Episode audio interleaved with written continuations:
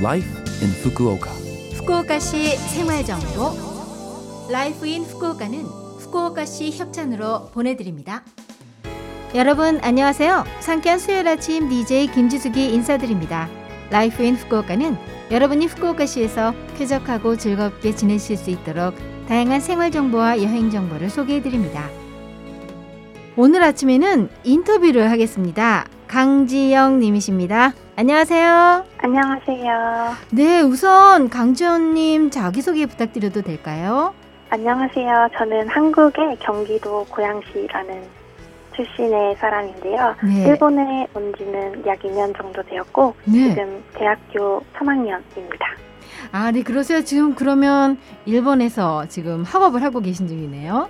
네네. 자, 그러면 후쿠오카시에 대한 이미지, 인상을 제가 여쭤봐도 될까요? 아, 제가 후쿠오카를 정말 좋아하는데요. 아, 정말이세요? 그- 네네. 후쿠오카를 처음 왔을 때 네. 그 바다를 보러 간 적이 있어요. 네. 그 모모치 해변이라는 곳을 갔는데 네. 너무 예쁘고 아름다운 거예요. 네. 그래서 약간 강과 밀접해 있으면서도 도시들이 잘 발달돼 있는 그런 매력적인 모습에 감동했습니다. 오. 아, 정말요? 정말 후쿠오카가 좀 아름다운 도시라는 느낌이 들죠? 네네. 네네.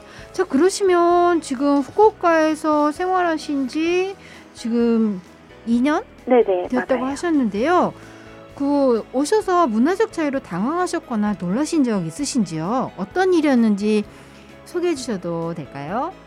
제가 일본에 온 지 얼마 안 됐을 때 네. 우체국에 가야 했었던 적이 있었어요. 음, 네. 근데 그때 이제 누르면 기다리는 횡단 눌러서 기다리면 바뀌는 횡단보도를 일본에서 처음 봤는데요. 아. 네. 근데 그걸 눌러야 한다는 사실을 몰라서 네. 5분 동안 계속 서 있었던 거예요. 어머.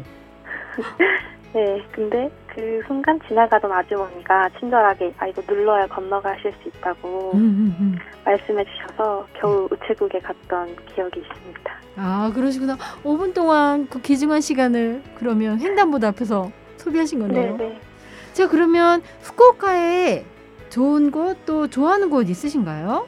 네, 네. 저는 평소에도 빵집이나 카페를 정말 좋아하는데요. 음. 그래서 후쿠오카에 여러 곳들의 빵집이나 카페를 가는 것을 좋아해요. 그 중에서도 네. 그 카시카인 근처에 후루후루라는 빵집이 있어요. 네. 근데 그 장소를 정말 정말 좋아합니다. 음, 특별히 좋아하는 이유가 있으세요?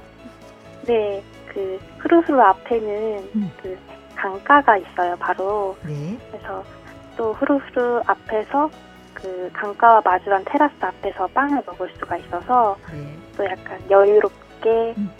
약간 차랑 빵을 같이 즐길 수 있는 그런 음. 특유의 따뜻한 느낌을 정말 좋아해서 네. 가장 좋아합니다. 저도 한번 후루후루에서 강가를 바라보며 빵을 한번 먹어봐야겠네요. 네네. 네. 그러시면 이제 앞으로의 목표 여쭤봐도 될까요? 아, 저는 평소에 그 음. 카메라로 사진이나 영상을 찍는 게 취미예요. 네.